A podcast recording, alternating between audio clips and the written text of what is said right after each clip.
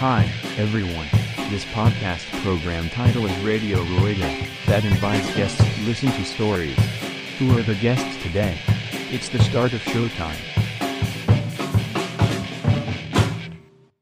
はい、こんにちは。ラジオルエダーです。えっ、とですね、エピソードが今回で41となりまして、えーと今回もまたゲストの方をお呼びさせていただきました。えー本日ゲストとしてお呼びさせていただきましたのは、東京都葛飾区在住の43歳男子、はい自転車大好き、ロードバイク、シクロクロス、マウンテンバイクと何でもござれ、かござついます写真もそうですね。いけますはいし、釣りもいける、釣り大好き。もうね、カルチャーの匂いしかしない。 そんなことない。このそんなことない。なんていうんですかね素敵な笑顔が眩しい島さんに来ていただきましたありがとうございます。よろしくお願いしますよろしくお願いします。島さんうんっ。てえっと本当の名前はなんていうんですか、本当の名前はうん、中島中島そうので島さん、そうで中島って、うんか関東だとまあ僕東京住んでるんですけうん、ど、はいはい真ん中の中にうん島がこう山辺がつく島というか、山ああはいはいはいはいだと中島って読みがちなんですけど、うんうんうん僕は普通の島アイランドの島で島はいはいこっちだと中島ってお言うみたいなんですね。おはいはいまああはのサザエさんで多い中い島おい中島そうその中 島でも僕は、まあ、関西というか、まあ、中国地方岡山に住んでて、うんうんへ向こうだとね中島なんですよ。でえこっちに来うてんうんいろいろこう、自転車仲間とかと集まってくると、はい珍しいよねうんうんところもあってであの一緒に自転車乗ってた仲間に中島さんっていうのがいて、はいはいはいうんうん全く同じ字で同じ僕は中島 でで、まあ、紛らわしいじゃないですかそうそうかそれで、うん僕は中島の島で、うん島さんって呼ばれるように濁点つかない方だよ濁点つかない方だよっていうああなるほこどれはいいあだ名をいただきましたっていうで島さんそうああでだから、まあ、仲間たちとうん話するときは大体みんな島さん島さんってう呼んうんうんうんんでくれてる、そうですよねだからあのそ漢字だけ読むと「ジマさん」になっちゃうんですそうよなんねですよこれ「島さん」という島方さんだってことででそれが結構ポリシーというか、ううんうんちのまあ娘がいて、はいはい上の子中3うんうん今年受験なんですけど、こっちに来て中島だから、うんうん学校とか友達でも「中島じゃないの?」みたいな先生から もこう「はい次中島」とか待ってまあ、呼ばれるじゃないですか「はいいはいや私中島です」みた いな結構ポリシーを持ってるって話を本人がしてて、うんうんそれもなんか面白いなと思ってうーんまあだからそんだけ自分の名前がそやうっそうぱそうアイデンティティとして持持っっててるるっってていいううこれはもう親んとしてはちょっと嬉しいそうですよねああじゃあ,、まあ、あの中島って言ったらちょっとムッとするムッとするムッとする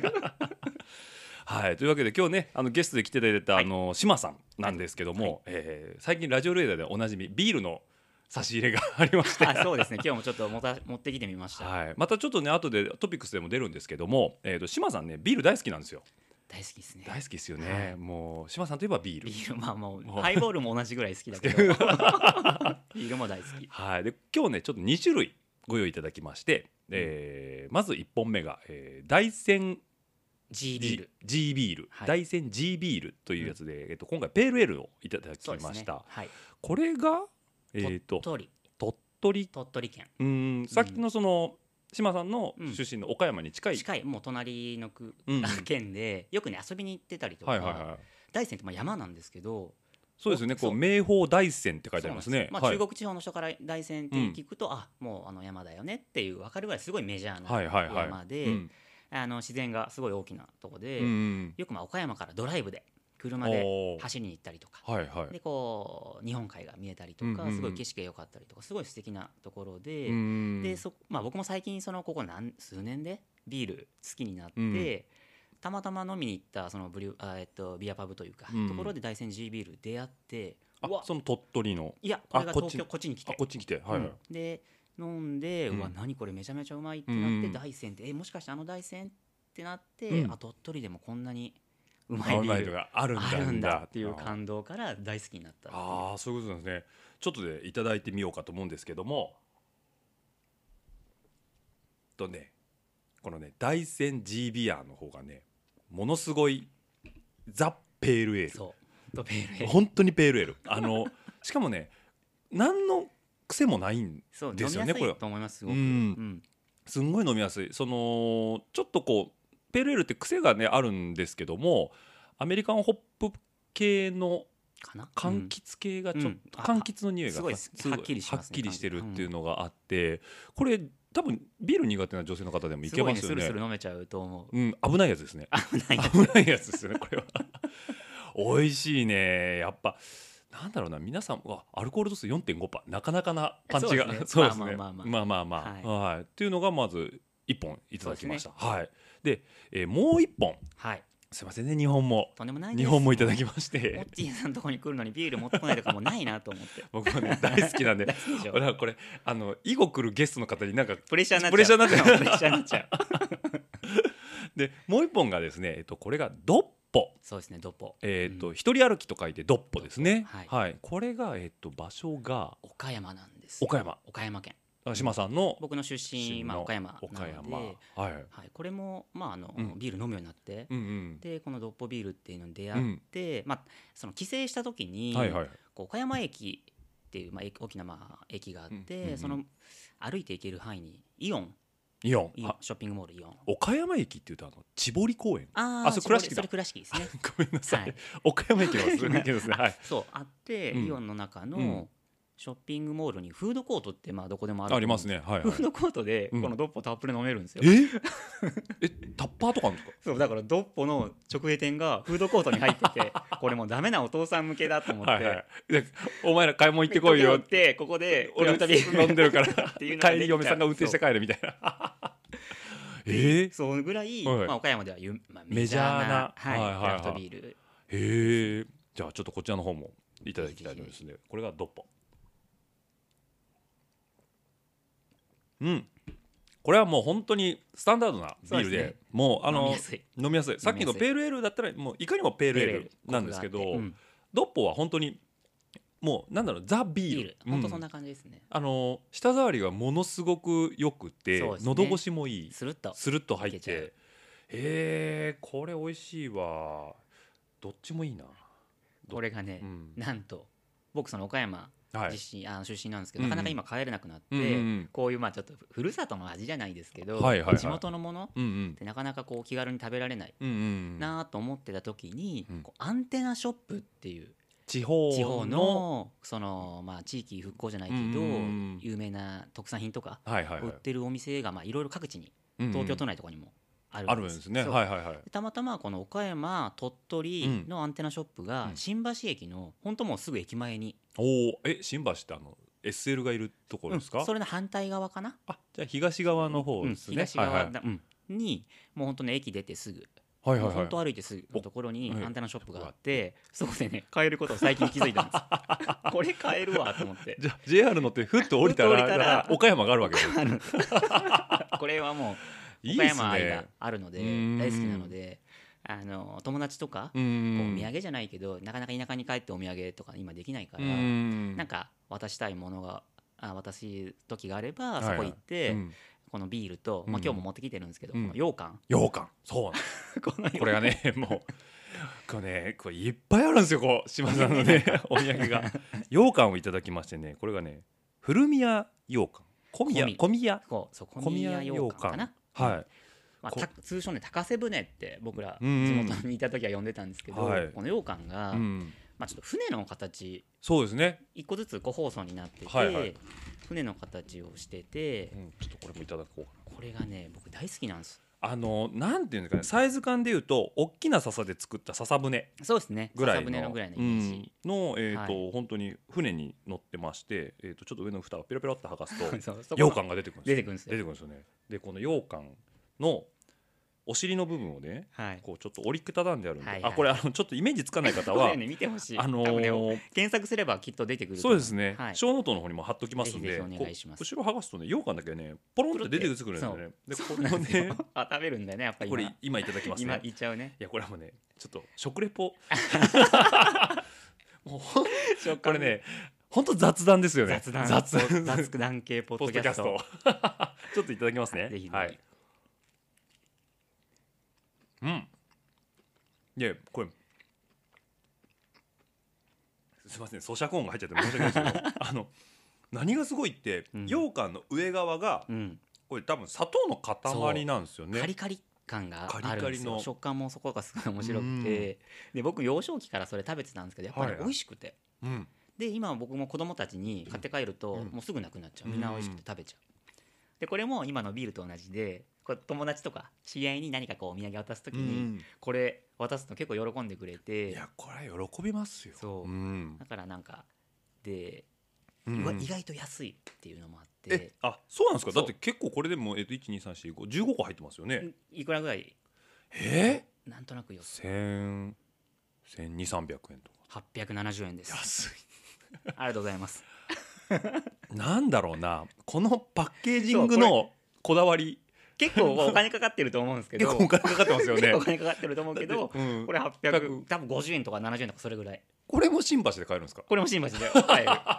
もちろん岡山の駅とかにあるはいうんそのお土産屋さんでもはいはいはい売ってるしうんだから僕の友達がうん岡山出張行くよとかって聞くと、はいはいあじゃあこれ買ってみてようみたいんな感じでちょっと進めてみたりとあか、あなるほど、うんもうきびだんごじゃないぞとそうだってきびだんご俺岡山いる時食ったことないよぐらい変 な話でも岡山旅行行った人ってうん大体きびだんご買って帰る買うじゃないでそうやっ ぱネームバリューなんかあるしいややっぱ強いですよねそう岡山といえばみたいなうん感じだけど、いやいやもっといいものあるよっていうのあをるまあちょっとまあ出身者として、そうで今すよ日はこれね紹介できただけで僕も嬉しいです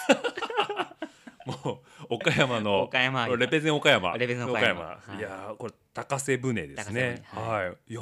しかもねこしあんなんですよねそうなんですこしあんなんでうす、んなんでねあのこしあん好きな方なんか特にいいと思いますよ、うこれししかも一口サイズなんですねそうなんですよで、うん一個ずつこう個包装になってるんで、はいはこうまあ時間かけてゆっくり食べられるというか、うんうんうんうんっていうのもあるし、い、うんうん、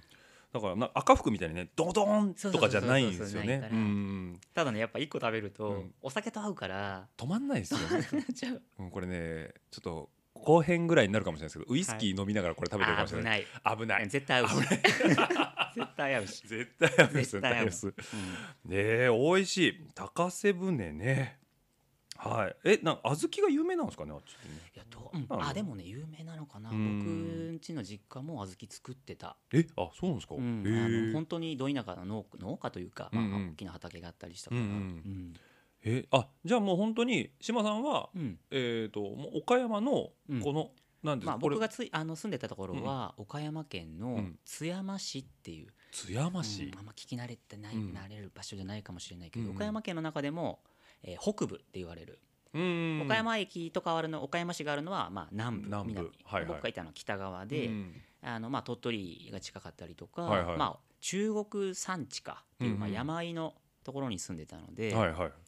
あのそうですね今思えば自転車にはもう最高のロケーション今思えば今思えば当時全然乗ってないけど、あそうなんですね、はいじゃあずっと岡山で過ごされてて、うん、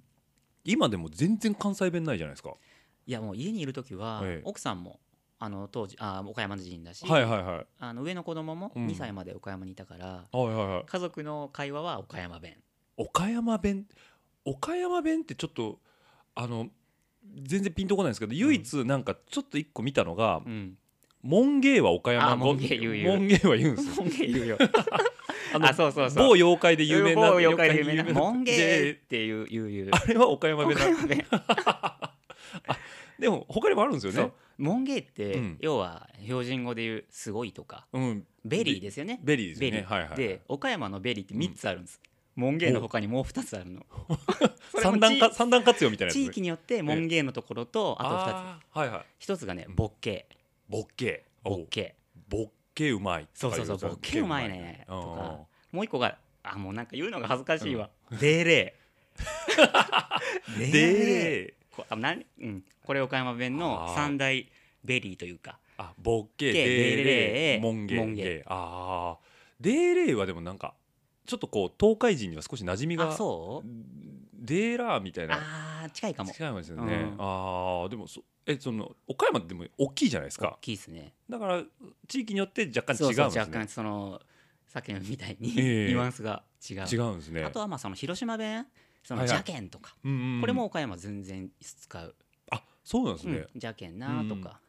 ああそうなかそんうとかかじゃろうとか東あ西に行けばすぐだって広島ですもんねそうすぐ広島隣が広島なのでうんえでその中でもうん島さんは北川北の川そうです山あい山あいもうめっちゃ山うん えー、じゃあもう本当に自然豊かなめちゃめちゃ自然豊か 家の前うのんちょっとちっちゃい小川に普通にホタルが飛んでたりとかはいはいはいもう普通あでーあの夜中外に出て空を見上げれば、うん天の川が見えるおすごいですねもう本当山あいだし、ええその代わりこっちに出てきて思ったのが、はいはい空が広い、あ岡山の方がうん、こっちの方がえそう関なんですか東平野の方があそうだかいやら山がないからないからあ田舎は本当山あいだったから、はいはいもう前も後ろも山というか、うーんこう山の中に一本道が通ってて、はいはいはいその周りに集落があるみたいなぐらいの山ああだなっんたからで日が陰るのも早いそうしそう早いしそうそうそうそうそうああそうかじゃあこっちの方が広いんだそう空は広いただ星は全然まあこっちじゃ、まあ、見えないことはないけどまあ明るいあでそうすからね全然明るいからうん田舎にいた時はうんそうだねもう星がすごい見えてたはいはいはいっていうのをすごく感じるこっちに来てうーんちなみにこっちはこっちに出てくる前にどっか行ってたとかいあったやんですか、もうずっと岡山でうん生活してて、うんでまあ仕事をしてて、うん家庭もできて、はいはいはで僕今43さっきまでいはいいただいた43んです歳けですど、ね30歳のお時うはいはにい上京あ意外と最近もう意外と最近だから最近13年かな、うんうん上京してきてうんで、えーだから30歳で奥さんと子供一人上の子いはて、いはいはい家族でバーってこっち来て、うんうんうんまあ、それ転勤だ転職か、はいはいこっはいちの会社に就職はいはいはすることになって、うんまあ、家族で出てきてで、まあ、今に至るい至るってことなんですね、えー、じゃあえそれこそ2000年代初初頭頭ぐらいですよね、うんそうねそうなるねもうだからなんか景気バンバンの頃ですよねまだそうだから呼ばれたのかなこっちの会社 にでもあれですよねもうすごいフィットしてますよねそうだからなんだろうこうまあ田舎者だから、うんこう例えば大学卒業してとかさ、はいはいはい高校出てこう上京しますみたいなうん人いっぱいいたうし、んまあ、そういう人たちに憧れというか、うんまあ、東京なんかかっこいいみたいはいなはい気は持いちもあったけど、自分が行くっていうつもりは全くなくて、うんだけどなんか気がついたら東京に出てくることになって まあどうなんだろう何年かしたらまた田舎に帰るのかな、ぼんやり思ってたけど、うんもうねこっちにまあ家もできてしまい、はいはいもうこっちに多分ずっと住むだろせうな生活基盤がももこうちしにっかりはい、うんできたので、うん、しばらくまあ多分こっちこっちににいるといると思う。ってことですよね、もう言ってみればもうお子さんからしてみればもうほそうぼなの私は東京育ちよみたいな。いな。で下の子 はええもうこっちに来て生まれてるからあーもう完全東京人だし、うんそうはいそうはそういはい。もうじゃああれだあのこっちの言葉喋っちゃう感じでめすちゃね。めちゃ普通そ れがで僕らが岡山弁で会話してると、はいそれを面白おかしく真似してくるみたいなあふざけてちょっと小バカにす小るバカ感にじすするる感じ なんとかなんじゃろとか なんかそういう言葉使うんでしょみたいな感じでそうなんです そうなねんですよえー、あじゃあもうほんと30ぐらいでこっち出てこられそてえじゃあもういい加減ちょっと自転車の話をしないとねあ本当だ俺雑談こ大の好きだまっま たいや危ない全然いいん ですよえじゃあ自転車乗り始めたのそはうこでっち来てかこらっですちかも全然こっち来てから、はいはいはあの、うん、こっちに来て、い、うん何年目かな2012年とかだから78年78年前はうい、ん、その当時、うん僕仕事を本当もういわゆる社畜というかはいはいはいもうど忙しいもうど忙しい感じで、まあ、こっちに来たきっかけの会社がまあそんな感じうで、んはいはいはいもうなんだろうな9時とかに始業して、はい毎日終電で帰るみたいな生活ずっとやってうて、んでなんか嫁さんもあんたなんか運動でもしたらみたいな仕事のことばっかり考えないではいはいはいみたいな感じになって、当時働いてた職場が、うんまあ、秋葉原秋葉原ですね、うんはいはい秋葉原だったんですね、うんであの僕がまあ葛飾区はいはいに住んでて、はいうんまあ、小岩っていうところが最寄り駅にああこういう場ですねなはるいんですけど、まあ大体13キロ4キロぐらいうんか、うんうん通勤距離が、うんこれ自転車で行けるんじゃないかなと思,、うんうん思い始めて、うん当時もうたまたまうん職場の近くにあったこう東京ではきっと有名なうん自転車屋さんこう何店舗もあるような、ああはいはいうん某某ロードみたいな某ロードみたいな坊主ロードみたいな坊主ロード アルファベットい一文字坊主ロードがあって はいはいそこにフラッと行った時に、なんか僕もう全然自転車のこと分かんなくて、はいはいはいクロスバイクあよー俗に言うこうシティサイクル僕ら今で言うとシティサイクルというかこうクロスバイクっていうとあのシクロクロスさんじゃないちそょうっそうと語弊が出てきますよ語ね弊が出てくるけどフラットバーロードみたいな感じのはいはいあれでビアンキおーおービアンキですねなんかうんミーハーだから、うんわビアンキかっこいいみあたいのな色はちょっと最初ビビッときますも来るんじゃないでねすか、はいで僕これビアンキ欲しいと思って、うんでなんかそのお店に行って、はいはいはいなんかパンフレットもらったりとかして、うんわこれ買うぞみたいなはいでちょっと奥さんにも話して、うんじゃあいいんじゃないみたいな、うんでお店にいざ買いに行くと、うんなんかこういう使い方したいとかなんかいろいろお店の人と話してると、うんいやもうそれ絶対ロードバイク買った方がいいですよって言われたんですよおおちゃんとその使用用途そをうそうそう組んでくれてお店の人でお人ががそう絶対これクロスバイクを買ってもすぐ飽きちゃって、うんロードバイク買うことになりますよみたいな、あいい店員さんでそうすね店員さんがその提案してくれたの。はいはいは で結局カーボンのロードバイクの完成車をいはい倍ぐらいの予算になったけど買ってしまったっていう あなるほどそれはあの今乗ってるいや全然違う。違うんですねそうはいは当い時はそのコロナ後、あこれなんかはいはいはいなんかもういきなりコロナ後、そうですよねそう俺全然分かんなくてもう店員さんが「これが出よこれだ よ」って「これいいよ」っていやいやでもおヨーロッパではもう大御所の大御所大御 所コロナ後まあ、エントリーグレードだけど、はいはいカーボンロードの完成車まあ、外れを外れはないですよねないうんうんを買って、うんで自転車の世界に飛び込ん足だわをけです踏み入れねたっていうえじゃあ最初はもう通勤もう本当の通勤通勤要はどっちかというとエクササイズエクササイズシェイプアップもうシェイプうんなんか何も運動してなくて、うんこう仕事ばっかりしてるとちょっとこう病んでくるじゃないけど、うっんていうのもあって僕あとそうもうネクラなんですよえ あの島さんを知ってる人が聞いたらん何言ってんですかってなるか ななるかな 当時ネクラなんです趣か味がもうなくて、はいはで僕あのネトゲ廃人だったんですよいでも8年前にネトゲ廃人って結構先進的なそだでえうだからもう僕パソコン大好きで、えはいはいはい今の業、まあ、仕事をあしてると仕事もまあまあパソコンちょっと系パソコン系を使うようなですね仕事で、もうネットゲーム大好きで、うんもうほんと20年ぐらい前から、まあ、高校生ぐらいの時からうんインターネット出会って、はいはいもうネットゲームの世界にもハマってしまい、うんで東京に来ても、奥さんと子供が寝静まったらうん一、人でもうカタカタしガタガタやっててはい朝までやって、っていうのがなんかライフワークになってて、はいはいはいそれを見たらやっぱ嫁さんがそれもダメだと、 なるほどそれはダメですダメだとうん遅までゲームやってちゃダメだいやダダメメだだととはいは子供と嫁がいるところでボイスチャットはやめなさいいちなみにその頃ネトゲ何が流行ってたんですかあれ僕がやってたのはその FPS っていうジャンルおーはいはのいいわゆるこうなんだろうひ一人称一人で称のこうバンバンバンバンって打つようなはいはいはいやつをやっててコールオブデューティーとかまさにコールオブデューティーですあでもねハマる理由わかりますようん面白いもん面白いストーリーもそうそうそうえネットゲーでやるってことはコールオブデューティーはなんかタスク組んでチームでなんそかうチームでチクーラムン戦戦ややるったりとかまあそういうのをやっててそれはね夜中にやりますよやるでしょやりますよそううんっていうのにすごいハマっててでしかも喋るじゃないですか喋るんです右からそとうそうそかうそう後ろとかそうそうそうそうそれ嫁さんびっくりしますよビッグねスじゃんどこどこクリアとか言ってん 右クリアそっちからそうそうワンダウンとか 言って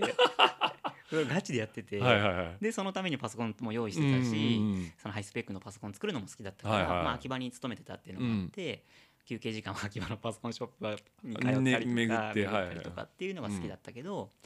なんかそのまあ傍から見て奥さんから見てうんもうそれはちょっと良くないと、うん他になんかやることないのうんスポーツでもしたらっていうところでその自転車通勤っはいはいはていいうのが始まりで、あーまあロードバイク乗り始めたって。うんなんか今までその通勤からロードバイクとかそのスポーツサイクル入る方って非常に多いんですけど、うん結構皆さんその太ってきちゃってとか、はいはいはいはい運動不足要は社会人になるとん仕事がやっぱ生活の中心になっちゃっそうでて、すねなかなかこう自分の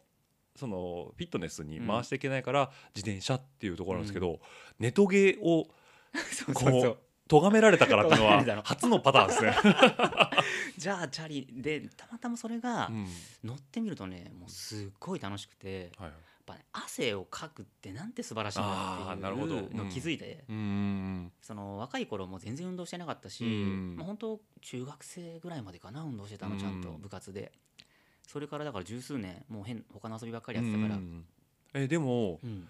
そ例えばですけどそのネットゲームでその他に何かやったらって言われた時にうん他の選択肢っていっぱいあるじゃないですかうんただうんうん通勤をその他の趣味とうんう要んは要は一石二鳥にしようとかっていうとは、頭のどっかにそのスポーツサイクルっていうのがやっぱないあったのかもしれないあったのかもしれない、ですそよねれでもねはっきり覚えてないのあーなそんうとたなだくね自転車は好きだったからあー昔からうんそのよく今思えば、うんわあまあ、子供の頃というか、まあ、自転車乗ってたし自転車でなんか山登ったりとかい今思えばしてたわと思って、うんっていうのもあったのかあと街で見かけたのかななんかかっこいい人とか多いですね東京はそうなん特かにみんなシュッとしてるじゃないですか、うんで特にその頃ってちょっとまあピストブームとしては少し下火だったけど、でもスポーツサイクルの認知がぐぐっと上がってきたんですよね。まあ、それこそさっきの話じゃないけどそのビアンキとかっうてんこう映えるというか、はいはいはいはい目立つじゃないですか、うんうんうん多分そういうの見て、うん街で乗ってる人見てああれいいな欲しいみたいなうん感覚だったんだと思う多うんうんうんうん分当時の自分は。でもうロードを手に入れてからは、まあ、もちろんその知り合いで乗ってる人とかも誰もいなかったし、はいはいはいもう右も左もわかんないですよねわかんないうんうんでその当時からは僕まあネット大好きだったから、うんまあ、調べるじゃないですうんか。はいはいするとまあいろんな人のこうブログはいはいはいはい当時ブログブーブロムもありましたあったじゃないですかえそういうのばっかり見て、うんあでまあ例えば僕の家の近くに乗れるところでやっぱ荒川、えあはいはいはい荒川ですね荒河川川東敷京とかをまあこう上下に南北に縦断していうるん荒川がすごく近くのフィールドで、うんまあ、自転車も乗りやすい環境にあって、うんうんまあ、家から10分15分であ荒川にそう入れちちゃうかゃら、でなんか荒川ロードバイクみたいな検索ワードでうんうんうんググったりとかうんしてこうブログとかうん見て、あみんなこういうとこ走ってんだとかうんうんうん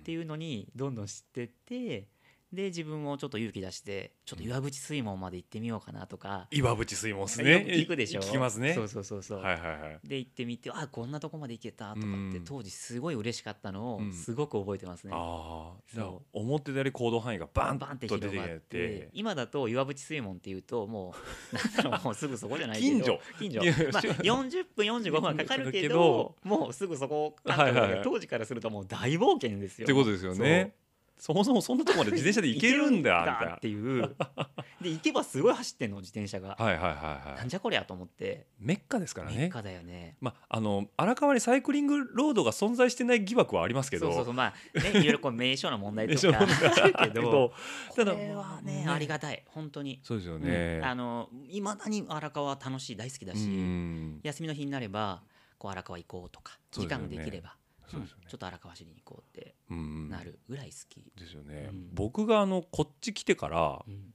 志麻さんに初めて会ったのが荒川なの荒川ね そうね今までコース要はあのイベントですよねうね野辺山とはいはいかはいはいはいあの幕張とかそうねクロスあのシクロクロスのねシクロクロスのコースでしか会わなかった志麻さんに、そのなんだろうな要はラただのライドとしてうん初めてお会いしたのも当然荒川でした荒川でしたなんか今思えば変な感じ変な思い感じですよね、うんあれって僕行くって知ってたんですかそうなんかねうんオッチ来るよみたいな松戸さんかな松戸からですかね、うんあの聞いててうんでこれもちょっとまあ僕の話になるんですけど、はいはあのまあ、奥さいはんいもはいて、い、うんで土曜日が仕事なんですようちの奥さん、はいはいだから僕土曜日ってあんまり走れなくて、うんででも走りたいから、うんあの自転車乗り始めた頃からうんもうめっちゃ早朝に走る、そうめっちゃ朝早いんですよね志そ麻さうん僕ねもう早朝大好き でもう完全に早朝おじさんで、はいはいはいあの家がね7時半までに帰らないとダメっていうルールが朝うん土曜日はあるから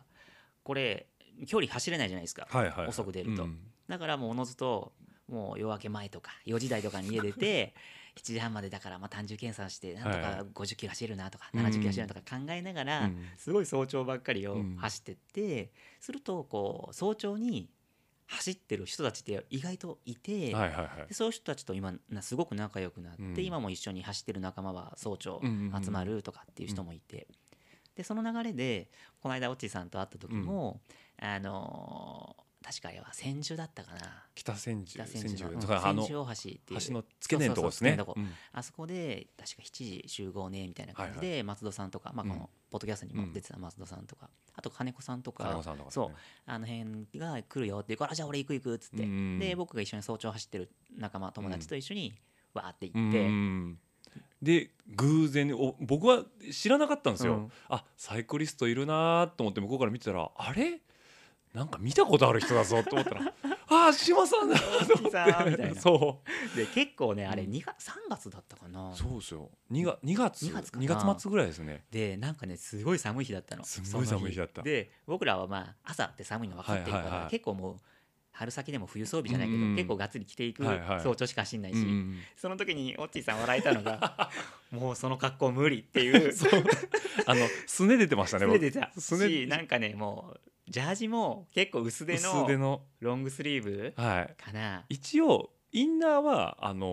ーディープウィンターを着てたんですよ、はいはいはいメリノウールの、はいはいはいなんですけど薄手のうんあのロングスリーブジャージにジレだったんですよジレそうだねそうだからフルジャケットじゃないんでなすいよないこれ見た瞬間あ軽装と思ってで僕ねあの時にちょっとああのごめんなさい関東舐めてましたってそうそうそうそそうんな話したの覚え東てる海はこれでいけるんですよ冬があっ そうそうてこの荒川は無理だと思って全然寒い寒い、で荒川峠っていうぐらいあの日も風すごかったじゃないですか風北風が、はい、あれがねもうやっぱ名物というか、うーんもう冬はね冷たい北風がすごいですよもねう容赦なく吹きつけるんですよ、うん、なんであの時にちょっとその上流の方まで行きましょうって話で、秋ヶ瀬の手秋前、ヶ瀬そうですね手前まで行ったんですよね行っ、でずっと向かい風だからそうそうそう前出て踏んでた方があったかいんですよああなるほどそうなんであのペースだったんペでーすスだもうねあれは引きずり回されたっていう ザ引きずり回され回たさうんで松戸君もいた しそうですねねあのあオッチーさんと松戸さんが出ると、まうあ、んそうなるよねってういう、んあのライドだったなそうですでよもねやっぱりねあの2人とも大きいから、はい僕小柄じゃないですか、はいはい後ろにいるとねすげえ楽なの月一が楽だった 一が楽なのだけど僕はあの時完全に荒川峠の洗礼を受けましたよ受け これは無理だとそ思うってそうそうそうもうねあのこれリスナーの方が想像できるかどうかわかんないですけど本当笑っちゃうレベルなんですよねそう風がねね立ってらんないですもんね多ほん分とそ通知んなももうね荒川走ってると冬だとね普通にインナーあるからそうですね イ インンナーナーあ落るとしちゃうからもう河川敷ですよみたい河な川敷でインナーに入れちゃうから それでやっぱりみんな荒川峠って言ってっていうねそうそううわシャドウやばいわとかって言いながら、いい練習になりますよね本当いい練習になうるん淡々と踏めるし、うんただまあ寒いっていう寒いっていそうねれだけちゃんと準備していけば、ウェアちゃんと着ていけば、うん本当に僕は大好き荒川がそうですよね、うんだからあの時に結局秋ヶ瀬の手前埼玉の近くまで行ってそうで U ターンしてで帰ってきてそうそうそうで確かコーヒーカ飲んフでェ行って、ええコーヒー飲んでってやつでしたよねそうですよね、んでまあ下ってきてそれぞそうれだチリチリバラバラで回線したんですけど、当然下りがもう最高に気持ちいい気持ちいいい あれボーナスタイムですよねボーナススタイムですよねもう本当にずーっとなんかマリオカートでキノコ使ってる感じです よね誰かが背中押してくれてるんですよねそうそうそうそうでさっきの島さんの話じゃないけど、うん7時半門限ってなると、7時半までに退散するってなると河川敷にそんなに人が溢れないんですよね多分そうなんですだから一番いい時少間な帯いなんです時ね間帯にストレスも少なくうん走れるから、やっぱ早朝って、まあ、早起きは三問の得じゃないけど、うんすごくよくて、うんでやっぱりねあの朝焼けだったりとか、めちゃくちゃ綺麗でしたねあの時もそうでしょ、はいあれが見たくて行ってるのもあるいいっすよね、うんだからなんか関東でディープウィンターのうんアパレルが売れる意味がちょっと分かりました、わか本当にもう本当にねあのシューズカバーとかないと無理だもんそうそうそうもうね本当に裏肝じゃないと無理無理でしょそそう本当ねあれね思って多分そうあんなにきついとはねみんな思わないとう、う思う、ん、特に外から来た人間はねそうそうそう口がね動かないんですよね動かないよね下が回らない回らいないから あとね景色変わんないんです よそうそうつまんないでしょそう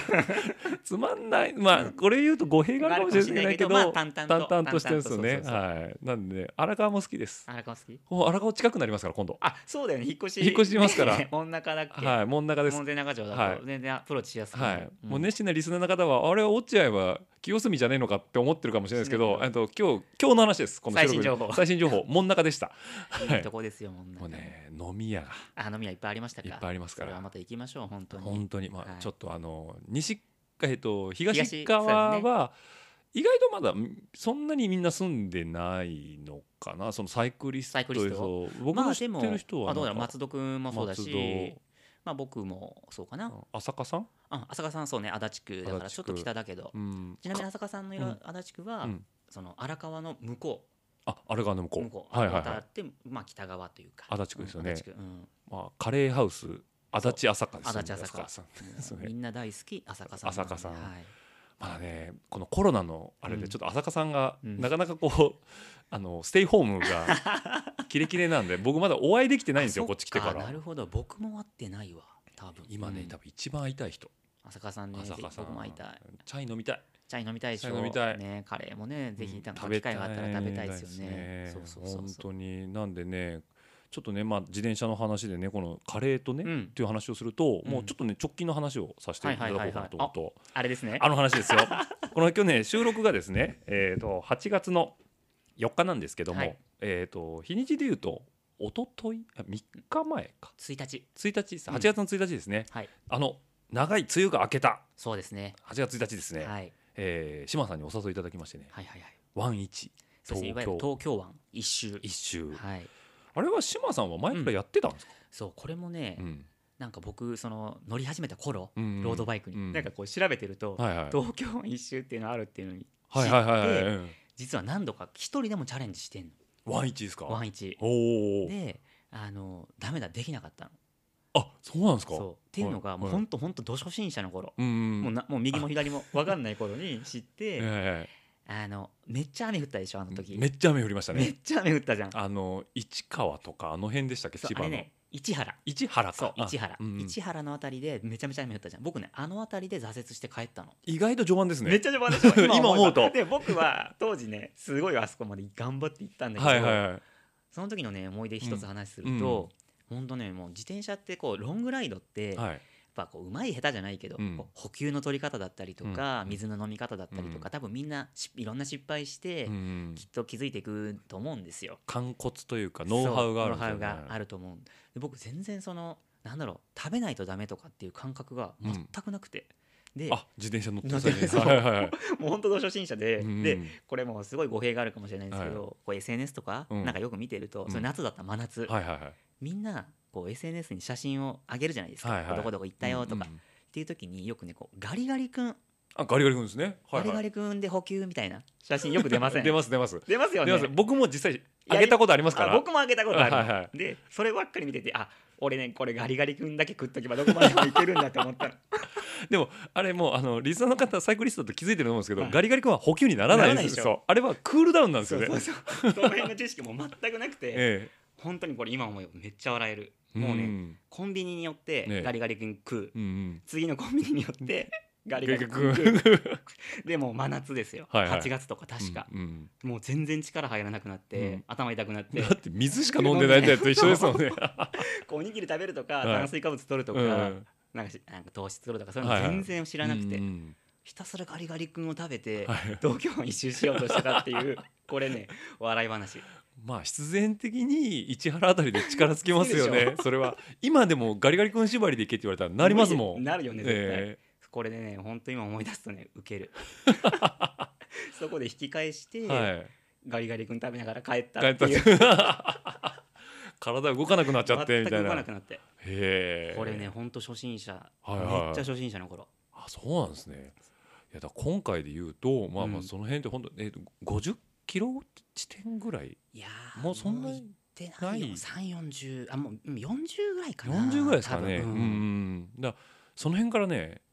修行になるんですよ。そう道がそうそうそうそう今回のルートはあのまあ東京湾一周もうあれもね今回行ったルートはまあ比較的最短に近いはいはいはい。円を書いてて、うんうんどうしてもあのあの千葉の人は多分よくわかるんですけど、はいこう市原とかはいはい。っていうエリアだったり、うんまあ、雨が降ったあたりですね、まあはい工業地帯をうん走るから、もうトラックもこうガンガン行くようなはいはい道だし、うん結構ね走りづらいけど、まうあ、んスピードは乗るから、うんまあ、東京湾一周する人はまあそのルート通る人もいるはいはい。けどもう一つねこう山あいに入ると、うんあのね走りやすくてうん信号も少なくて、もう車もそんなに通らないようなすごいいいルートがあるので、まあ、もしなんか次回東京湾一周することがあれば、そっちルあいいでートすでね少しちょっと遠回りになるけど、はいはいアップダウンもあって、うんただねサイクリスト、まあ、その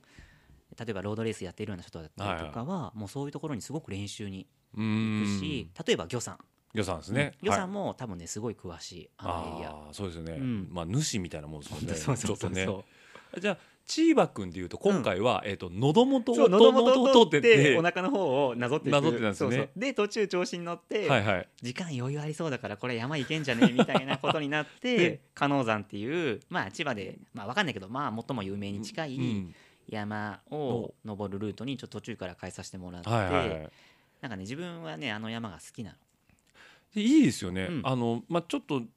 言う分かりやすく言うとマザー牧場のある山そうそうそうそうマザー牧場のある牧場のあ山る。うん、ですよねで非常にねいい山なんですよ、うん、いい山いい山いい山なんですけど今回の,、うんあのワンイチンは1個縛りがあってそうなんですよね。 9時半のフェリーに乗るそうそれがあの千葉の金谷港っていう。金谷湖ですはいね、、千葉と神奈川を結ぶ東京湾フェリーかなはい、はいはいっていうフェリーに乗りたくて、でそこでまあ、あのー9時20分かはいのフェリーで会いましょうみたいな話ももあったりして、うんそこめがけてて行っててでなどこだっけ木更津のあたりかな木更津ぐらいですこれね時間余裕あるんじゃないみたいけるんちゃういみけたいなるんそうそうそうで山寄ろうよみたい な感じでもあれ山寄ろうよって言って僕土地勘ないんで、うんあ行けるんだ要はだから島さんと、うんあと同じくアテンドの松戸あそうをねすごい信用してたんですよ、うんでふと信号待ちの時に Google マップを見たら、うん金谷港と逆方向に進んでってくるんですよ ねしかも山深い方にそうそうそうで僕もあのちょっと暴走ライドで、あのー、2月末あ3月末ぐらいかな、に行ったんですよねうん1回、うんの時に通ったルートをかすめてて、はいはいはいえそっち行ったら間に合わないんじゃないと思ったら多分松戸もうん多分ねちょっと途中からやばいと思ってたやばいと思ったんですね。めっちゃ踏んでたもんねそううもうなんかルーラーたるやもそううこの踏み方みたいなねそうそうとにかく引っ張るお前らをっていう 感じ感じで40巡航とかしてる、ほんとすごかった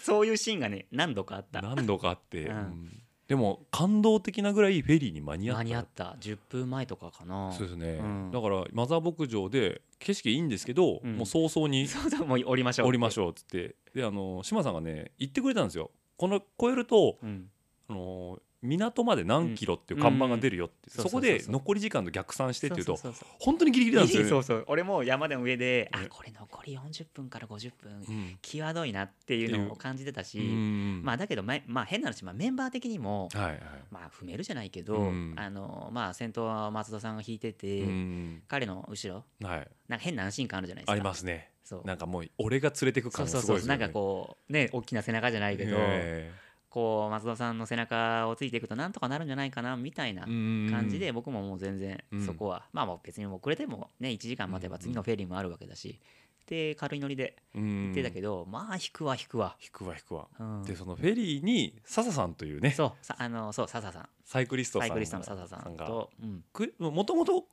9時半のフェリーに笹さんと会おうっていうのが、そうなんかね突然 SNS ええでこれもちょっと話すると長くなっちゃうかもしれないんですけ ええど、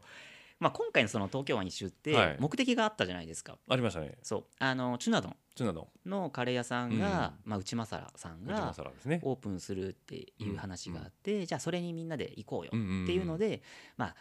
今までは曲がりカレーってやつを、はいはい、まあ、はい浅香さんとチュナドン2う人でんやってて、で今回のその会場になってた、まあ、思考バイシクルさん、はい、で以前浅香さんとチュナドンがやってたことがあったんですね、曲がりカレーもうん思考バイシクルさんそうです同じ会場でやってたんです、はいはいでその時にも僕も行ってるんですけど、うんその次の回で、えっと、これも神奈川県の逗子てっていいうところがあって、まあ、鎌倉とかあっち方向ですはねいはいはいはい海沿いにそこでやってたことがあったんです、それが年末だだからフェスティブ500のタイミンングで、そこもチュナドンと浅香さん2人でグ、うん曲がりカレーやっててでその時にうん僕ねあの毎年そのフェスティブ500ラファの、はいはいうんまあ、500キロ走ろうよっていうイベント大好きであのロングライド1日、まあなんとかあの時間空けてやるんですけど、はいはいはい昨年末うんに友達とその曲がりカレはーい逗子である曲がりカレーに行こうってうんうんななって距離稼ぎたいはし、いはいはいじゃあ東京湾一周していこうよみたい なるほどその東京から神奈川にうんまっすぐ降りると面白くないと。まあん知れてますよ違ねうまあまあん そうそうそうだったら千葉行ってフェリーもうもう乗るの好きだし、ではいはいはいフェリー乗って、うんで三浦半島を、うんまあ、一周じゃないけうんど、はいはいはいぐるっと回って逗子行こうみたいなライドをやったんです、はいはいはい実際に、うんそれもだから12月27日今冬ですよね、はいはいはいすごい寒くて、うん僕と、まあ、自転車仲間うん3人で行って、うんでね、もちろんあの到着あ違うわだからフェリフェリーで乗ねってたんですけどはーその時にフェリーに乗ると、いはいねサイクリストが、うんまあ、よく乗ってるんですかねフェリー、うんうんうんそこにね笹さんが乗ってたのおおそのフェリーに偶然偶然で船で会うじゃないですかあーって僕笹さんのことは知ってたけど、はいはい話したことなくて、うんシクロクロス会場でお見かけしたりとか、うんでまああったからあってなって向こうも僕のことを知ってたみたいはいはいなあってなって、うんで意気投合して、うん同じテーブルフェリはいはいーはいにして、うんでえどこ行くんですかって言ったらいやチュナ丼のみたいな、あ僕らも行く んですで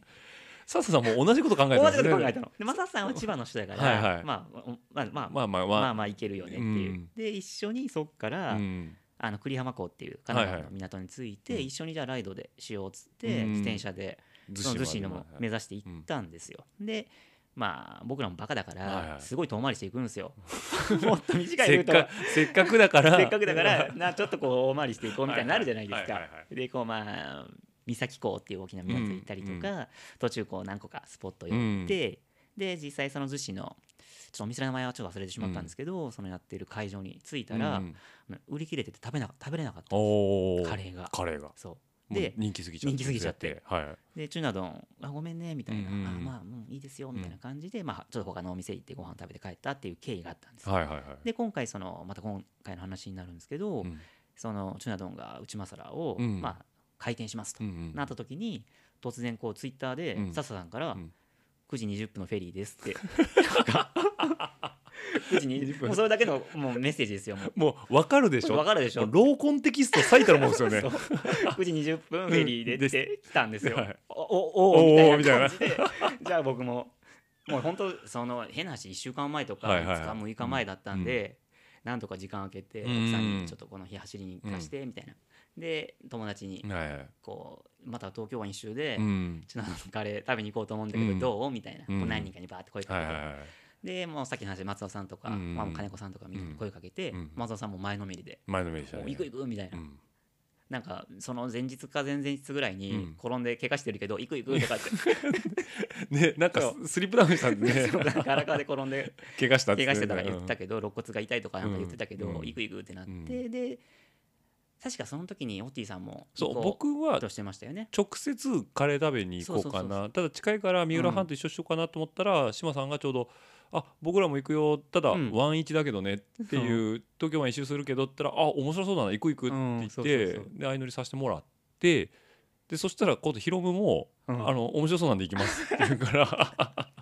そうヒロムっていうねねそう若い若い子もう本当勢いのあるというかうん元気な子がいて、ちなみにこのヒロムは年末はそうヒロこの話したらヒロムちょっと怒っちゃうかもしれないんだ けどその年末の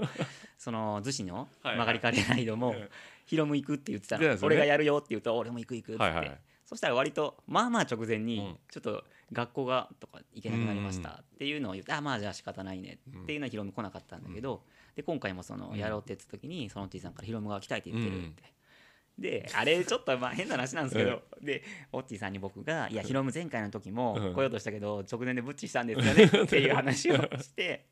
でその後まあヒロム君来ることになって、ちょっとなんか最初「いや俺なんかそんなことないよ」みたいな 変な感じだからあのヒロムがブッチした理由を僕は聞いてなかったんはいはいではい はいヒロムのことだから寝坊したんかなって思ってたん ちじょゃっと僕があれは悪かったなって反省し てますちょっとネタにした風になったからちゃんと理由がありますそようみごためいなんなさねいみたいなヒロムごめんねって思ってそこうですねれヒロムごめんねって今言っとくあなるほどそうそうそうでその笹さんとの約束があるから、そうそう一応9 9時時20分のフェリ乗らーないといけのないからのうんそれで逆算して確か東京駅4時4時出発で4し時た出発ねそうそうそうでペースが重いのが良かったかあらあ山寄ろうって山乗って言った結果もうギリギリもう 僕ね想像してたのが、ええあの加納山降りて、はいはい海沿いの道に出たじゃない出でますしかたねはい、あれね時間余裕があると、うんこれから乗るフェリーが、うん、要は入ってくるんで入っすてかくるのが見えるんですよう。ーんその岬あ違う違う、えー久里浜からはいはい金谷湖に来るフェリーが見える、うんうんうんあのフェリーに乗るんですよ、うんみたいな話もちょっとできるかなってなんとなく思ってた、んも全うそ然んな余裕ないわと思全って然もう前走ってる人のタイヤしか見てないですよね 本当本に当にそういうレベルだったね、うんでもうねガンガン引いてた松戸がもういい加減無理って最後もうの松尾さん急にちょっともうねね力抜けちゃってでだけどでそこでねオッチーさん前に出て、うんじゃああと俺に任せろじゃないけど、うん、まあまああの美味しいとこだけ持ってった ここ前出るの失礼だなと思いながらもいや松戸さすがにしんどそうだなと思っそうそうそうて残り23キロだったかな、うんだけどね最後トンネルバッて抜けたら港がドーンって来た時にチーバくんがいるんですよそうフェリーのフェリーねのね側面に側チ面ーバックの偉そうがね、うんうわー着いたーっつってもうなんかあの多分ね「あの水曜どうでしょう」を好きな方は分かると思うんですけど、あの原付の旅でね、うフんェリーの時間にいつも間に合うか間に合わないかあギリギリなんですよそう。なんだあの絵と一緒だ った。あのどうでしょうの見てもらうと分かるんですけどマジであの絵で、うん抜けた瞬間にフェリー見た時の安堵感たるや否やもうんよかったうねよかった、もうでも本当よかった時間がまだ10分ぐらいあるから、うんセブンイレブン行くぞっつってそうそうそうそ うしたらもうほんとギリギリになっちゃってギリギリになっちゃったうんまあでも乗れてよかったよかっ本当にたで一番びっくりしたのがあのスタッフの人がもうダメですよって言われるのかなとそう思なっんかて結構ねやばい雰囲気お前ら今更何しに来たんだみたいなそうそうそうでそうももう大丈出夫るですぞぐらいな感じででも40分ぐらいフェリーに乗ったんですよね、あれ40分ですねはいで浜風というか潮風がすごい気持ちよかったあれね僕らあの室内に入らずに、うん外のまあデッキデッキですねね屋のベ根ンチに屋根付きの屋根付きのデッキデうん、で僕はいつも中入っちゃうタイプだったうんの、その外でうんうんまったりするってやったことなくて、うんすごい新鮮だった、うんうん中はまあ口調も聞いてたりとうかんして、まあ、冬だと暖かいそし、うですね夏だと涼しいっていうのもあったけど今回はすごい空気もカラッとしてて、うんでまあさっきも言ったけど雨降ったじゃん雨降りましたね途中途中でもうびっちゃびちゃびっちゃびちゃになってびっちゃびちゃになってでもう靴もぐちゃぐちゃだったし、はいはいだから外がすごい気持ちよくて、よかったですねねあれなんか思い出に残る残うんる感じでしたね、うんあのぜひともねちょっとツーリングに行く方でルートにフェリーを入れれるんだったあらーうぜひとも入れ絶対てほ入しれいてうんだって高くないんですよね高くない自で転す高車くないですはい含みだと1000いくらとかで乗れちゃう1000かいくら、らまあ、今回で言うと,、えー、と金谷から、えー、と栗浜港栗浜湖まうでん1400円,、 1400円自転車の人で、うん自転車と人というか人間人間でうんそれで40分なの異次元体験ができるってそうこれ非日常ですよね。景色もすごくいいしし、ううんん、であの何がすごいってあのものすごいハイソなあのクルーザーが見れたり 確かにい たそういっねたあと横須賀に行く、んあの巡視艇というあーそかうそうそうそうなんかあの自衛隊かな自衛隊ですかね、うん海保とかのやつそうそうあなんか軍艦っぽいぽいやつうん、見えたしイージイージス艦っイーていジうんですかスね艦っぽいやつねあれがすごい良かったですね。あれよかったねで着いた瞬間に梅雨が明けてましたねあ。のねもう何あの暑さって いうそうそうさっきまでの土砂降りなんだったなんのだっってたいうぐらい空がすごい綺麗綺麗ででしたね、うんでもその辺からうちらのテンションもおかしくなおっかしくてなった横須賀あたりで振り切りましたもんね振り切った来てよかったーとか言ってとか言もうあの雨の中みんなして後悔してない、後悔ねして後ない悔してないなんてずっと言ってたの にもうで 横須賀であの南極観測船見たりと見たか、りねイージス艦見たりとかでカレー行ったんですね、うん、でさっきから出てるそのチュナ丼のうん内政カレー、内政カレーはい美味しかったですね美味しかったね本当うにんまあ、安定のねそうそうそうそう供給に時間がかかるっていうこう、まあまあまあでも愛を込めすぎてるからまあもう待てますよ待てますまあ全然待てますもう全然待て居心地がいいんでそうそうそうでもねそれを買いでもあるぐらいもう美味しかった、美味しかったですえねなんかねみんなすごい食べるペースが早かったのは覚えてえる そうがっついてるつもりじゃないんだけどうまいうまいっつってでしかも米もねなあのちゃんと立ってるあのなんタイ米みたいなあのバスなんちゃらライスだってい僕うカレのあーれ好きなのにあ出てこない出のてこ恥ずなかいしいけど、うん、あれとそかれそれ、うん高い僕やつそのカレー好きだけどそんな詳しくないんですよ、ううんんだけどあれはねやっぱいいですあれねいいですね、うん本当にねカレー合うし、うんあのやっぱチュナ丼がこだわってるっていうのはすごいす伝ごいわってきたですよね、これ当面は土日土日祝日なのかな昼間なのかなかな10時からって書いてあったかな、売り切れまでみたいな感じですよねなんでまあ興味がある方は、えっぜと、ひぜひフェイスブックかな内政カレーなんかあ出てくると思います出てくるよね、はいうん、あとまあそ Facebook の自転車店に併設されてるスペースでやってるんで、はいはい自転車でもすごく行きやすいうんうんし、なんかこう自転車乗りの人じゃない人でももちろん入れるし入れるし、うん、うん、すごくいいお店でしたね電車でもねあい行けます井行け戸ますヶ谷はい井井戸戸ヶヶ谷谷駅駅だはい近くなんで、うんぜひともちょっと興味がある方は行っていただければあのー自転車欲しい相談をすする、うん、カレーを頼むと自転車購入のアドバイスがもらえるオプション付きみたいな、ね裏メニュー裏メニューどっちが本物なんだって で実際そのチュナドンも自転車すごい詳しいし、しその女性目線で、うんまあ女性女性ですから、そねう、そうそあうチュナのは女性です女性そうそうそうはい、女性目線でこう女性のさっきの僕の話じゃないけど、うん初心者サイクリストうんにこう優しく説す明ごい教えてくれて、うん多分自転車ライフがすごい豊かになるんじゃないかなって、うんあのそうあんな人にうこんう勧められて教はいえてもらえるってなかなかないんじゃないですかうね。んそうですよね、はい、でそう島さんっていえばその、うん最初の話だとその通勤ニストだったじゃないですか、うんうんうんはいで今の話だと、んもう超コアサイクリストじゃないですか そうかなわかんないけ ど僕からすればあ のヒップスター系ではないですよあ全本然当にもうどっちかというとハードコアですよまあでもそういう世界にすごい憧れてるはい実際自分うもんなんかそのなん、まあ、カルチャーよりっていうとおはいかしいけど、はいうんなんか最初は僕ロードバイクしか乗ってなかったんですよ、はいはいはいはい今でこそ、まあ、シクロクロスも乗るし、まあ、マウンテンバイクもちょっと最近乗れてないけど、うんまあ、持ってたりとかで自分の中のその自転車遊びって、うんここ数45年前もうちょい前までは本当ロードバイクしか知らなくて、うんうんこう自転車イコールロードバイクだったし、もう少し行くとロードバイクイコールトレーニングみたいなああなるほど、うんこう身の回りのみんなが例えばレースに出るうんうんうんとか、例えばじゃあどうだろうなんとかっていうレースに出るからみんなで練習しようとか、うんうんうんこうチームで、えーエンデューロに出ようとか、はいはいはいうんうんなんかそういうのがメイうんうんうンんで遊んでて、でこれもそう僕今日話したかったのが、うん僕ヒルクライムがすごい好きになったんですよ。あそうですよねだってそう僕島さんはクライマーだと思ってました僕は、はいはいはい はい、僕ね本当シクロクロスじゃないやあのヒルクライムうんすごい好きになって、はいはいその自転車乗り始めた時に、まあ、さっきの話じゃないですけど、うんいろいろこう原作書いはたいりはいしてはいると、ヒルクライム、うんで関東で、うん構聖地と呼ばれているはい矢櫃峠っていうおお名前は僕も聞いた聞いたここととあありるますありますよね矢はい櫃峠っていうのがうん神奈川県の秦野だったかなっはいてはいいうところにあって、うんあそんなのあるんだと思って、うん僕昼くらいも全然知らない、うんうん山を登るんだねっていうぐらい、んうんで当時臨行で行けるっていうことを知りあ矢筆のふもとまで麓まではい自走で行くっていうのもともじゃないけど距離が遠いんですよね結構ある、うんうん多分今だったら行こうと思えば行ける距離なんだと思うけど、当時輪行頑張って輪行して、はいはいで新宿乗り換えうわ何これ辛いとか思いな がら花のまで行って、うんで初めてうん矢櫃峠を一人で行って登ったんですよね、はいその時にもうねもうカルチャーショックを受けたというかおお昼くらいヒルクライムに、はいもうねすんごい辛いのすんごい辛いです すよねんごい辛いすんのごですすよねんごい辛いのもうあの上りですからねひそうたすらにはいはいで当時ね、まあ、ちょっとタイムの話すると1時間ぐらいかかったのかな、はいはいで途中ね足もついたあーあの馴染みないかもしれないですけど、うんうん途中ねバス停っていうポイントがあるんですよバス停バス停はいそこから、うんなそこまでは結構周りに家があったりとか、はいはいはい住宅街なんですけど、うんそこから本格的な山にななる感じのところで、そのバス停のあたりから急にきつく違うなバス停の手前かじうんがすごいきつくなって、はいはいそのあたりで足ついたんですよ、うんうわもうもうもう無理だと思って、うんでもなんとか登うんって1時間弱ぐらいかかったんですね、はいはいでそれってどういうタイムかっていうと多分ピンとこないんですけど、うん早い人は30分ぐらいで多分登っちゃうえそんなそあはうい山なの、山なうんのはい30何分30分まあそれもねスタート地点がまあちょっと何箇所かあっていろいろその基準が違うけうんうんどうんまあ大体さん早い人は30分ぐら30い分はいで自分1時間弱はいはいこの差は何と思って倍かかってるそんなにかかってるうでんしかも途中足ついてますうんうんうんもうもう俺無理だと思っうてんそれからうんなんかね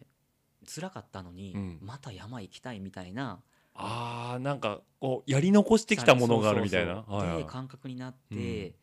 でねなんか矢櫃峠も何度か通ったりとかその時に初めてトレーニングしたらうんうん早くなるんだ、なんかね早くなりたいみたいな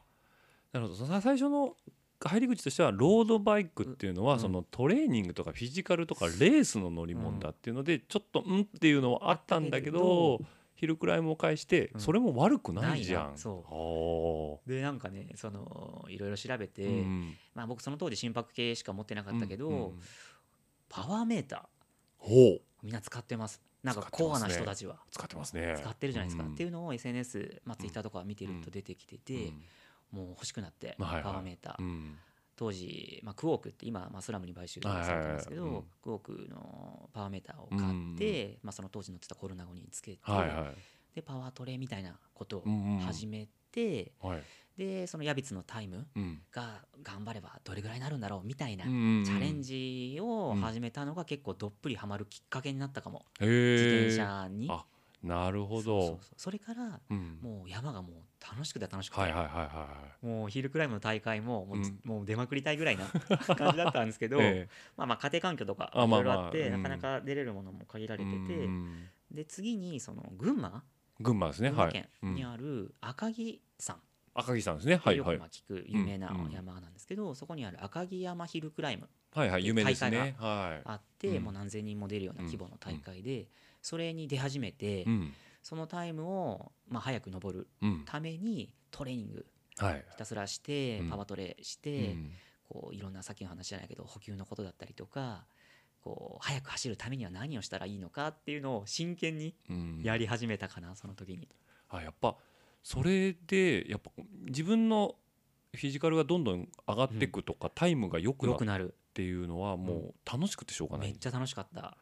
やっぱそうなんですやっぱりそね。う成果が目に見えて。目に見えてはいはい。まあ、自転ヒルクライムでいうとタイムタイム。だしパワートレでいうとまあ FTP だったりそういった数値だったりとうんうかん、まあ、自分の数字数字がやっぱ大好きだから、うん。目に見えて成果が出るものってこううん努力した分返ってくる特に自転車は、いいうん。自転車はやっぱりやればやるだけそうですバね。ックがうんある。と思うので、うんなんかもう時間見つけたらちょっと走るとか、あとローラーもすごい乗ってたそっちもいけるんですね。ローラーすげえもう大好きだっただから、黙々とやれるもうタイプなんですかね。淡々とはいはい。もう本当まあ再婚とにらめっこで、うんこうもう淡々と踏んで、うんもうなんか言い方よくないな1時間はい自転車乗れるんだったら、うん家でローラー乗ってた方が、まあ有意義というか、いはいそっちの方がまあ密度の高い、うんまあ効率のいいトレーニングできるって思ってたし、うんっていう考え方の時代があったああなるほど、うんまあ、そういう時を経て今に今にそうそうそだうからねあのーあれなんですよねフィジカルがねうん志麻さんすごいんですよ、いやいやそんなことないっすいやでもさっきの話なんですけど、うん松戸についてくって結構なまあ、うん、そう彼は本当すごいからすごいから、うんで結局、まあ、さっきの東京ワンイチの話をしてしまうと、うんあのカレー食べた後、うんもうすごい勢いで帰ってきたんですよ。うんまああのこういうメディアなんであんまり言うとねあれですけど角が立つかもしれないですけど、ははあの第一景品をねい、はいうんブンブンねブンブンね、うんであのたまたまねずっとねアプリリアの RS50 がねずっと横を並走して走ってたんですけど、いはいオートバイとほぼねわかる変わらないっていうね可愛い音のバイクねそうそうそうパイーンって言ってパイーンパイーンみたいなそう で彼はまあ当然オートバイなんでバイパスとかも入ってくるんですけはいはどいはいはい普通に信号もちゃんと守ってね、うんあのー確かにずっと一緒に走ってたねずーっと一緒に走ってたんですよ、うんあんまバイクと変わんないんだなと思って、ま あ、交通事情もあるんうんはでいはいはい一概には言えないとは思うんですけど、でもねあのなんだろうなだんだんこうゴールに近づいていくにつれてうんみんななんかおかしなテンションになテンションになっっててきてたですよね、でもあれで普通のフィジカルだったらやっぱ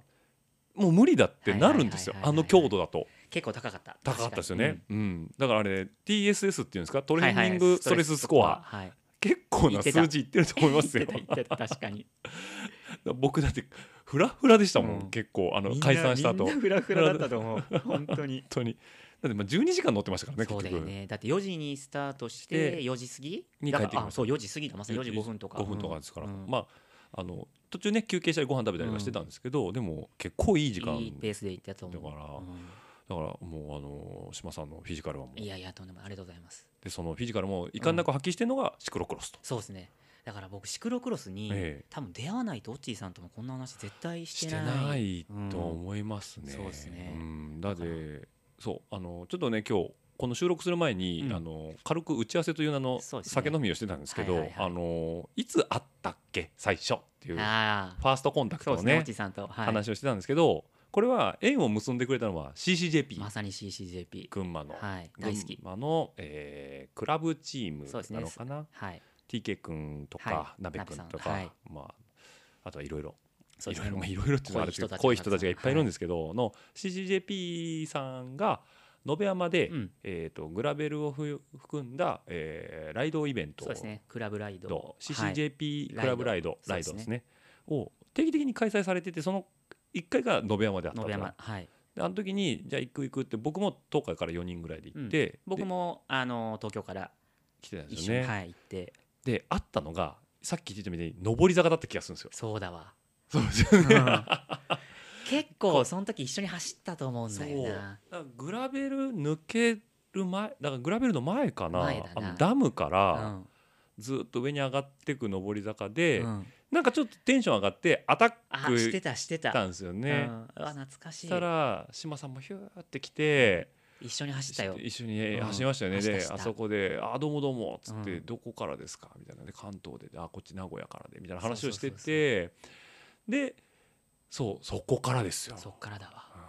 うんなんか思い出深いっすねね結構でもだそう考えると長いっちゃ長いのかなああれいつだったんですかね6年そんなに前56 5年6年前前ぐらいかな、うんちょっとごめんなさいねはっきりは分かんないですけど、まああの延山っていうか山梨の出会いですよねうんでその今話に出てたそのうん CCJP、うんサイクルクラブ JP か、うんの人たちと出会ったのもやっぱりシクロクロスの縁もあって、はいはい、でうんで、まあ、僕がそのシクロクロスをうんうん始めるこうきっかけみたいなものがあって、うんその当時というとちょっと語弊があるかもしれないけど、うんロードバイクで一緒にな乗ってる仲間たちがいっぱいいて、うんその中の一人はい、おっちさん知ってるよねきっと誰山蔵山蔵、うんああの声の大きそうい最近あのダイエットにそうそうそうそう励んでる山蔵山ですね山蔵さん山蔵さんがですね、一緒にはあの、うんロード同じチームにいて、はいはいでね彼がさっきあ僕さっきそうだ聞いてたポッドキャストであのー秋ヶ瀬バイクロアの話してた、はいはいはいはいはいあのさやちゃんとかさやちゃんそうはいそうはいはい秋ヶ瀬バイクロアっていうのがあるよと、うんうん山蔵に聞いて、でそれに山蔵が出るとはいはいはいで秋ヶ瀬公園っていうところでやってて、あれはもう埼玉の中でも一番有名なぐらいのランドマークというか、うんうんうん自転車乗りからすると、そうですね秋ヶ瀬集合ねみたういんな、うんでそこでやるからっつって、あの僕その時ロードしか乗ってなかったんですけど、はいはい自転車仲間とみんなで山蔵を応援しに行こううぜ、んうんうんで見に行ったのがきっかけ、あそうなんですねで山蔵さんはもうその時走ってたんですそうね彼はね最先端行ってるからそうですよね もう最先端ですよね当時から、うんあのー GP ミストラルってうはいはいはいあの吉吉見見町っていうところでやってたやつにも彼は出てたし、うんうんうんうんでそのこれもね僕出会いだなと思ったんですけど、うんその初めて見に行った気がせバイクロアの会場で、はい山田さんを応援してたんですけど、うんすごい印象に残るまた別の方ないがいて、うんその人はもうお店のブースを出してて、うんその人がねはレースを走ってる姿を見た時に、えめちゃめちゃかっこいいと思って、はいはいはいその人のことがえ。うんうんであんな風にしかもすごい楽しく走楽しそうに走ってて、うんうんうんまあ、レースじゃないかもしれないけど、うんそういった、まあまあ、シクロクロスも一つの競争だと思うけど、それをあんな笑顔でうん楽しく走ってるしかもそんなにかっこいいんだっていううんかっこいいバイクではいはい走ってて、うんすごいもうそれがカルチャーショックではいはいあんな遊びがあるんだと思って、あのその人がやってるお店のバイクを買うことになったんですよ。おーそのお店ががアバブ須崎さんのところです須崎ねさんそうはあ須崎さんがその秋笠バイクロアで走ってたの、はいえ仮装してましたいや仮そう装ははして多分してなかったそとの思う時までけどしてなかったな多分、マットマンマットマンができるかででききなないいかかぐぐららいいののプ頃ロトタイプうんなのかなそうそうそうそうそうそうん走っててはいはいはいはいはいそれ見て、うんなんでなんかちょっとこうアドアバブバイクストア、まあはいはあのおちさんもよく知っている、はい僕も大好きですアあのバ神ブさん奈川の二子新地タがコシン好チですきねにはある、いあの世界観がすごいかっこよくてすごいですねやっぱこうメイドイン USA 大好きみたいな、うんああいう雰囲気僕もすごく好きうで、ん今まで乗ってた自転車って、うんなんかロードバイクしか知らないから、はいはいはいこうまあカーボンバイクがすごいじゃないけど、うんうんそういう文化あるじゃないですか、うん例えばアルミを買った人もいずれはカーボン欲しくなったりとはいはいかはいっていう世界観うんでずっと生きてたから、スチールフレームで、なんかあんなにスタイリッシュなうんバイクでシクロクロスを楽しんでうるん姿にすごい感銘を受けて、もう一気にやりたくなって、うんシクロクロスもうとにかくかっこよかったでかすよっこねよかったすごいかっこよくて。うんでもう右も左も分かんないけど、はいその勢いでもうアバブに僕電話してたん ですよなるほ ど欲しいですとりあえず じあのシクロクロスが欲しいんです欲しいですってはいはいはいでお宅のお店で買えばもう間違いがないって 間違いないからでそれもまた無茶な話で、 え確かね秋風バイクロアやってたのがいつだったかなそのシクロクロスといえばうん野辺山みたいな話を聞いて、はいはいはい野辺山になんとか間に合わせてくださいみたいな話をってなるとんか11月頭とかそれだぐからいらですよねそれ結局確か叶わなかったんだけど、はいはいはいっていう話を鈴木さんにうん電話でしたのをすごく覚え てる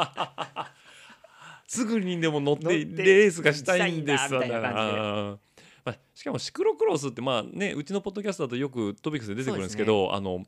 いい大人がはいものすごい無邪気無にやっ邪て気るにやつ遊んでるじゃないですかねこうレースしてる競技してるっていうよりかはもううん遊んでる、も遊んでる、う全力で、うんまあ、当然トップのね、うもう家庭版のさらに上のはいいはいはいはいはい上層っていうのはもうまあっていうか家庭版はもうゴリゴリなゴリんゴだリけですど、ね確かに仮鉄のまあいろんな方はいらっしゃるんですけど、うんカテゴリーによって基本的にみんなすげえ楽しんでる楽しんでますよね、えもうねやっぱシクロクロス見た時えに、うんとにかくみんな笑顔笑顔ですねね、うんでこうなんかねこう満足感をはいはいこう全力で感じてるじゃないですか、そうですねゴールした後だもそうだし、あとこう観客の人、うんうん走ってない人も同じぐらい楽しんでるし、うんこれもう最高だなと思って、最高ですそうねそっから自分はねもう多分自転車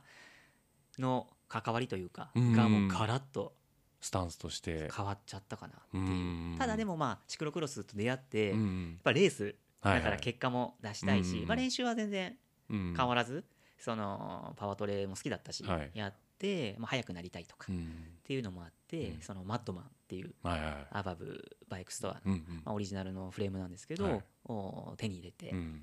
あの当時はまあフレームとフォークで買って自分で組んだのか、はいはいはいであの青い、青いやつですねはいうんに乗ってて、うん、それから始まりですねそうですよねでその今はえっと四国層二代目2代目ですメインのシク所ロク属、ロスはいでその1代目の今の青いマットマンは最近復活をされて、そうそのそれもコロナ禍というかの影響うで、 んえーっとまあ、自分仕事柄、まあ、どうしてもテレワークというかはいはい在宅ワーク100%ができなくて、あのお客さんのところに行くこともあったから、行けない距離じゃなくうてん片道2 5 6キロ 片道2 5 6キロ通勤でってまあ行けなくないななーいそうですねって思って、じゃああのーカンチブレーキの初代のマットマンをうもんうフレームで飾ってたので、はいこれ復活させて、うんあのーシングルスピードも乗ってみたかったから、はいはいはいまあシングルスピードのシクロクロスはいはいっでこうフラットバーってていいうスタイルルにすごく憧れを持ってて、もうね超トレンドですうねんうんなんかそういうの大好きで大好きですね やりたくて、はでいあのーそういうことをねやってる僕の大好きな臼井さんっていうはい臼井さんですね臼井さんももともと乗ってたシクロクロスうをんフラットバーにしいてシングルにしてすごいいいよみたいな話をすごい聞いてて、俺もやりたいやりたいってうん思ってたけどなかなかできなくて、でコロナになってもうこれ今もう最高じゃんと思って、やるなら今でしょ今しかないわと思って、それもすぐ筒垣さんに電話してうんパーツ を「あの SS にしたいんですけど必要なもん全部買ってあの送ってください」みたいな感 じで筒垣さんにお願いして、うんパーツ送ってもらって、うん自分でまた SS に組んで、はいはいはい今だから多分そのバイク一番乗ってるかもしれない。そうですようねんでなんか最近パニアバッグとかもつけそてうパニアバッグがね便利っすよねめっちゃ便利背中がねそう濡れないんですよねどうしても仕事柄こうパソコンをうんうん持っていく必要があって、うんまあ、今まではバックパックで背負って行ってたけど、はいはいはいやっぱもう背中びっちゃびちゃになるじゃないうんでうすんか、うんでこう肩紐のところが、はいはいこうなんか汗で汗でこう白くあ のな模塩様が塩がそう塩がすごくて